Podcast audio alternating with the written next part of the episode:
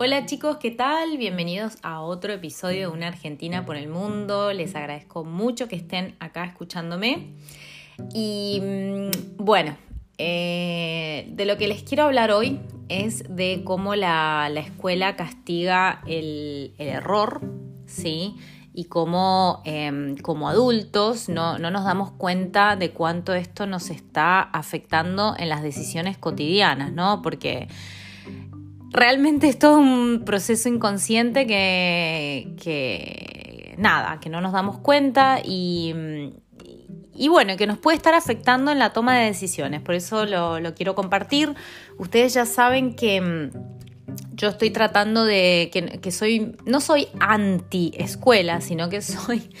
No estoy muy de acuerdo con el sistema educativo tradicional, creo que está muy desactualizado y, mm, y creo que ya Em, la sociedad en sí está muy quebrada, ya sabemos que, el sistema em, comunista no funciona, sabemos que el sistema capitalista no funciona, que está en quiebra cada vez más, la pobreza está desbordada, la falta de oportunidades está desbordada y, y hay que tomar una nueva decisión. Y la educación está muy pisoteada, está muy tirada abajo, ser docente da casi vergüenza decir que trabajo en educación. Em, no sé si se sentirán igual, pero yo lo veo en la cara de los demás cuando uno dice que, es docente, es como, ah, bueno, te miran como sos pobre, estás desincentivada. ¿Existe esa palabra? Bueno, no sé.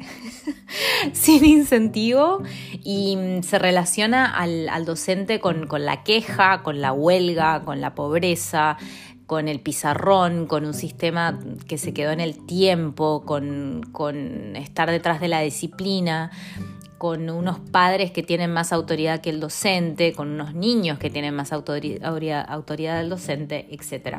Sin embargo, si lo pensamos, es donde dejamos los niños del futuro en la escuela, es donde pasan muchas horas y a veces la mayor parte del tiempo eh, en la educación, en el sistema educativo. Entonces, a mí me parece que es responsabilidad de todos ponernos realmente serios y en vez de, ir a tanta huelga, empezar a cuestionar em, el trabajo que estamos haciendo, ¿no?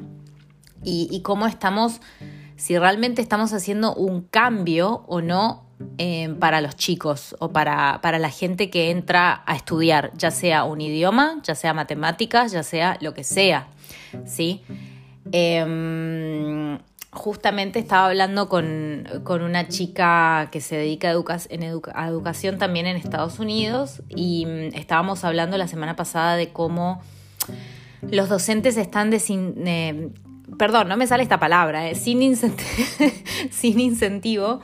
Y ella me decía em, que estoy de acuerdo, es como que me decía, los docentes es como que se meten a trabajar de docentes porque no les quedó otra, porque quizás querían ser artistas y terminaron enseñando arte, o querían ser músicos y terminaron enseñando música, o querían ser deportistas profesionales y eh, terminaron enseñando educación física, y así, ¿no? Querían ser, no sé, Einstein y terminaron enseñando eh, números, entonces, em, y fórmulas, en fin.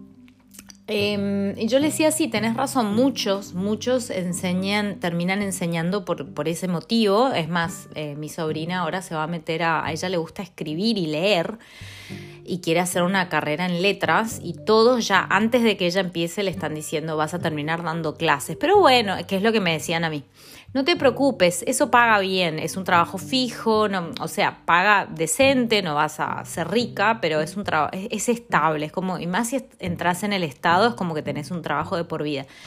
Qué triste que nos conformemos con eso, con decir, bueno, voy a tener un trabajo de por vida ya, en vez de cuestionarnos, pero no, no, me gusta enseñar. O sea, si no me gusta enseñar, no tendría que estar en una escuela. No solo por una cuestión de que a mí no me gusta, sino por una responsabilidad social. Porque si a mí no me gusta lo que estoy haciendo, estoy afectando a la persona que está sentada en el aula escuchándome, al colega, al directivo, etc. Entonces, si dejamos un poquito de pensar también en, lo que nosotros queremos o en lo que nuestros miedos o en los que no, que no nos quedó otra y terminamos haciendo esto, no solo estamos quebrando nuestros sueños, sino que estamos quebrando un poco también las posibilidades de los demás, porque no le vamos a, a no estamos dedicando esa pasión, no les estamos dando todas las posibilidades que los chicos podrían tener, o los estudiantes o los alumnos, no les estamos permanentemente ofreciendo un plus, ¿no? Que así debería ser cuando uno está apasionado por el trabajo. Para mí, lo que yo hago no termina nunca. O sea, eh, no es que yo hago esto, esto hago ahora, hoy, año 2021, octubre del 2021, tengo un programa eh, de membresía, tengo un programa, eh, un curso grabado para principiantes, tengo algunas clases privadas y qué más. Eh, y nada más, bueno, esos son los programas de, aprendizaje. Ahora, eso es hoy. El año que viene ya tengo planificado todo lo que quiero hacer y quiero cubrir el área docente, capacitación de docentes y expandirme a otros idiomas. Y quiero también em, abrir un poco de posibilidades a los alumnos en la vida real, que eso lo voy a estar informando más tarde más adelante, no más tarde, pero son, son ideas que constantemente se me vienen a la cabeza. A veces me preguntan por, de dónde salen tantas ideas. Salen de la pasión, porque eh, yo creo realmente que... Mm, que no estamos en este mundo por un salario es algo muy difícil de hacérselo entender a la gente, es tan difícil y justamente empieza con la educación, hacer entender a las personas un montón de cosas, por eso digo, el sistema educativo tenemos una responsabilidad y una oportunidad de estar dentro para quienes están y de, de realmente entender que yo creo que el futuro depende de la educación, de que cambiemos, de que empecemos a concientizar Em, con responsabilidad las posibilidades que tienen las personas y hacer entender primero a los docentes y luego a los estudiantes que no es el salario lo que importa, no es el salario, es ayudar al prójimo. Y eso es para los docentes y para todas las industrias. O sea, cuando uno realmente encuentra su misión, ¿sí? Van a darse cuenta si la encuentran, y se los deseo de corazón que encuentren su misión en esta corta vida que tenemos, no es un salario, no es el viernes, no son las vacaciones una vez al año, dos. Es una misión de transformar y ayudar a los demás. Cuando uno entiende eso, se da cuenta que primero las posibilidades son infinitas. O sea, cómo podemos ayudar a los demás desde concientizar, desde ofrecer posibilidades, desde contactar a esa persona con otra, desde darle algo que no tiene, desde miles. O sea, es, infinito. Cuando uno descubre eso, nace la pasión, ¿sí? Entonces, em, yo ahora también me estoy informando mucho de lo que es educación financiera, que nunca tuve, y me gustaría muchísimo también de algún modo eh, compartirlo con, este, con este training que quiero hacer de capacitación docente para que los docentes entiendan que no pasa por lo que nos pagan la hora, ni por el aguinaldo, ni por las vacaciones pagas. Pasa por mucho más. Y si realmente estamos en un lugar donde no sentimos esa pasión, busquémosla en otro lado, pero estamos afectando a la cadena de estudiantes y a las personas que están escuchándonos en un aula, o escuchándonos en YouTube, o escuchándonos en la casa, donde sea. ¿Sí? Em, ¿Y qué pasa? La escuela justamente castiga el error, volviendo al tema, me fui por las ramas a más no poder. Creo que voy a, voy a cambiarle el nombre al, podcast este. Em, no, volviendo al tema del, castigo del error, eso es muy desactualizado y yo lo veo en, justamente en docentes mismos de no querer cambiar porque ya tienen años de experiencia en un sistema o de no querer probar algo nuevo porque, porque, porque tenemos esa cabeza, la humanidad, de mejor malo conocido que bueno por conocer y, y realmente eso es algo que a mí me saca de quicio porque ¿qué perdés? ¿Qué perdés equivocándote? ¿Qué perdés probando algo nuevo y si fue mal vas a volver al punto de inicio? Ya estabas mal para empezar. Ya estabas con una, con una mm, en una situación en la que querías un cambio. Bueno, lo probas, no fue listo, volvés al punto de inicio que era el mismo de antes y probas otro cambio. Y bueno, no fue, volvés al mismo de antes. Yo quiero que entiendan que todos los genios en la historia y las personas que han marcado una diferencia en la historia se equivocaron no una vez, millones de veces. Y volvieron a probar y volvieron a probar. Entonces, son personas que no le tienen miedo al error. ¿Por qué le tenés tanto miedo al error? Es, em, yo sé que lo podemos conectar psicológicamente con, nuestros papás, con nuestros colegas, con la maestra, que te quedó grabado en la cabeza cómo te ridiculizó delante del aula porque te equivocaste o tus compañeritos que se reían, pero eso quedó en el sistema educativo de mi abuelo, quedó en imágenes en blanco y negro. Hoy por hoy está demostrado que las personas, y vuelvo a repetir, que han marcado una diferencia, se han, cometido muchísimos errores, sea laborales, sea personales, lo que sea. ¿Sí? Entonces, ¿qué perdés de probar y si te va mal, volvés al punto de inicio? ¿Mm?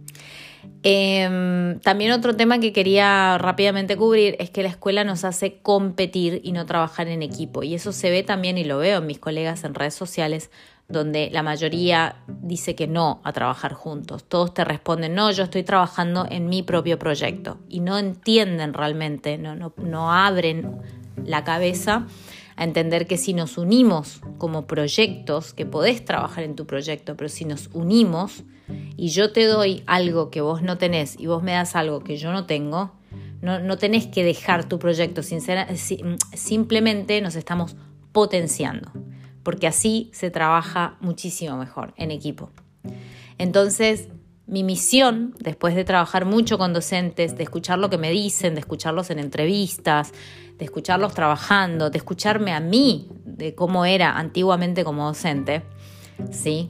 Eh, antes de, hacer un cambio de, mentalidad, que he estado trabajando muchísimo sobre eso, em, mi misión ahora es tratar de ayudar y de, abrir la mente em, hacia lo que es el futuro de la educación a mis colegas. Así que bienvenidos, quien, quien entiendan esto, que entiendan que, que, es una misión y no un salario y que nos potenciamos en equipo y no individualmente. Así que bueno, chicos, muchísimas gracias por escucharme. Me encanta sentarme a hablar. Perdón que hoy salí un día más tarde. Em, a veces eh, nada, todavía recuerden que soy, soy todos los departamentos, yo soy la fundadora, soy el sector marketing, soy el sector ventas, soy el sector tecnología, soy el sector limpieza, soy el sector eh, recursos humanos, soy el sector customer service. Entonces, em, por ahí no puedo cumplir con todo, yo sé que lo entienden y mis eh, objetivos para el año 2022 es justamente delegar y poder estar en todas con la ayuda de un equipo que estoy buscando con mucha, muchas ganas. Les deseo hermoso fin del domingo. Es horario de, de quizás una peli, de un poco de pochoclo, de pasarlo con nuestros seres queridos y juntar fuerzas para una hermosísima semana de Halloween, última semana de octubre y casi, casi pisando el nuevo año. Nos encontramos el próximo sábado. Un abrazo grande. Bienvenidos al podcast de Una Argentina por el Mundo, el espacio donde te voy a estar compartiendo mis más de 10 años viviendo y trabajando en el extranjero y viajando sola y mis años de experiencia como docente y en el mundo educativo. Y desde hace un año que soy emprendedora online, comencé de cero con muy bajo presupuesto, así que te voy a compartir todo lo que necesitas saber para comenzar hoy mismo. ¿Arrancamos?